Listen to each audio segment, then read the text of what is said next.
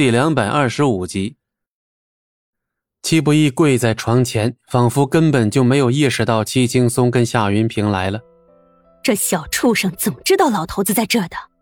是不是走漏了风声啊？现在怎么办？夏云平的脸上满是紧张之色。怎么办？戚青松的眼中陡然闪过一丝狠色，嘴角也浮起了一抹冷笑。小畜生，我就知道你不会死心。不过没想到，居然被你给发现了。既然如此，那你就跟着一起去吧。戚青松冷笑了一声，抬手拍了几下，随即隔壁房间内响起了一阵骚动，紧接着一阵急促且稳健的脚步声响起，好几名体型不俗的男人冲了进来。女医生见状，脸色微微一变，她竟然都不知道同一楼层还住着其他人。为首的男人冷笑：“怎么，终于要我们出马了？”“没错，本来只是以防万一，没想到你们真要派上用场，那么这笔钱也不算白花。”戚青松点了点头，看来自戚不义回来之后，戚青松便一直暗中做准备，以防这个秘密有曝光的一天。如果守不住秘密，那就处理掉知道秘密的人，比如戚不义。呵呵呵，那要我们怎么做？随便你们怎么做，能杀了那是最好。不过别在这儿杀，省得一些不必要的麻烦。好，没问题，包在我们身上。呵呵，在这方面，我们可是专业的。哈哈哈哈哈！男人哈哈大笑了一声，显然没把戚不义放在眼里。然而就在这个时候，戚不义眼中却已是血红血红的，好像眼球彻底充血，连眼白都被淹没了。只见戚不义缓缓直起了身子，脸上挂着一抹让人看着都毛骨悚然的可怕表情，有种说不出的诡异。老老实实的，还能给你个痛快；要是敢反抗，可别怪我们兄弟几个下手太狠了。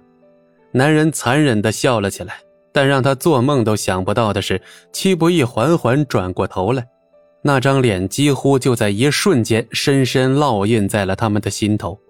这还是个人吗？几乎就在众人吃惊的一瞬间，戚不义的身影宛如一阵风一般疾驰而来。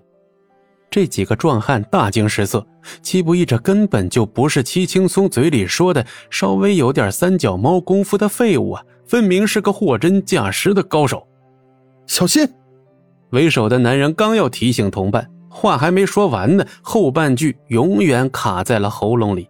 一只大手不知何时已经掐住了他的脖子，伴随着无情的咔嚓一声，男人的脖子无力的歪倒在了一边。仅在呼吸之间，戚不义竟然徒手扭断了一个人的脖子，如此的轻松，就像折断了一根筷子。其他几个人也慌了，那可是他们老大呀，也是实力最强的，但是在戚不义面前却根本不堪一击。然而这个时候再想跑，根本就来不及了呀！戚不义就像着了魔一般，一句话也不说，直接就扑了上去。更加恐怖的是，戚不义竟然直接张开了大嘴，狠狠咬住了男人的脖子。此刻的戚不义犹如一头恐怖的野兽，锋利的獠牙轻而易举地撕开人类的皮肉，呲啦一声，戚不义从男人的脖子上咬下一大块肉，鲜血顿时有如喷泉一样洒了出去。最后一个人见状，早就吓破了胆了，哀嚎一声，是撒腿就跑啊！然而戚不义却比他快得多，一下就追了上来，双指。无情地插进了男人的眼眶，生生把眼球给抠了出来。在凄厉的惨叫声中，戚不义的双手就像挤碎一个气球一般，生生地将男人的头颅给挤压变形，七窍之中溢出了鲜血。戚青松的底牌，几个眨眼的功夫，惨死在了戚不义的手中，根本毫无反抗之力。此刻，齐青松跟夏云平都吓坏了，蜷缩在角落里瑟瑟发抖。从来都是锦衣玉食的他们，何曾见过这般血腥恐怖的画面？戚不义就像一头怪物，反正肯定不属于人类的范畴啊！以迅雷不及掩耳之势，残忍的屠杀掉三人后，那充满疯狂的血腥眸子直勾勾的看向了戚青松跟夏云平，就这一眼，直接把二人胆给吓破了。方才他们可是亲眼看到那三人是如何惨死啊！有话好商量，咱坐下来慢慢说。戚青松的语气都弱了一大截，哪还有平日里那种趾高气扬的气焰呢？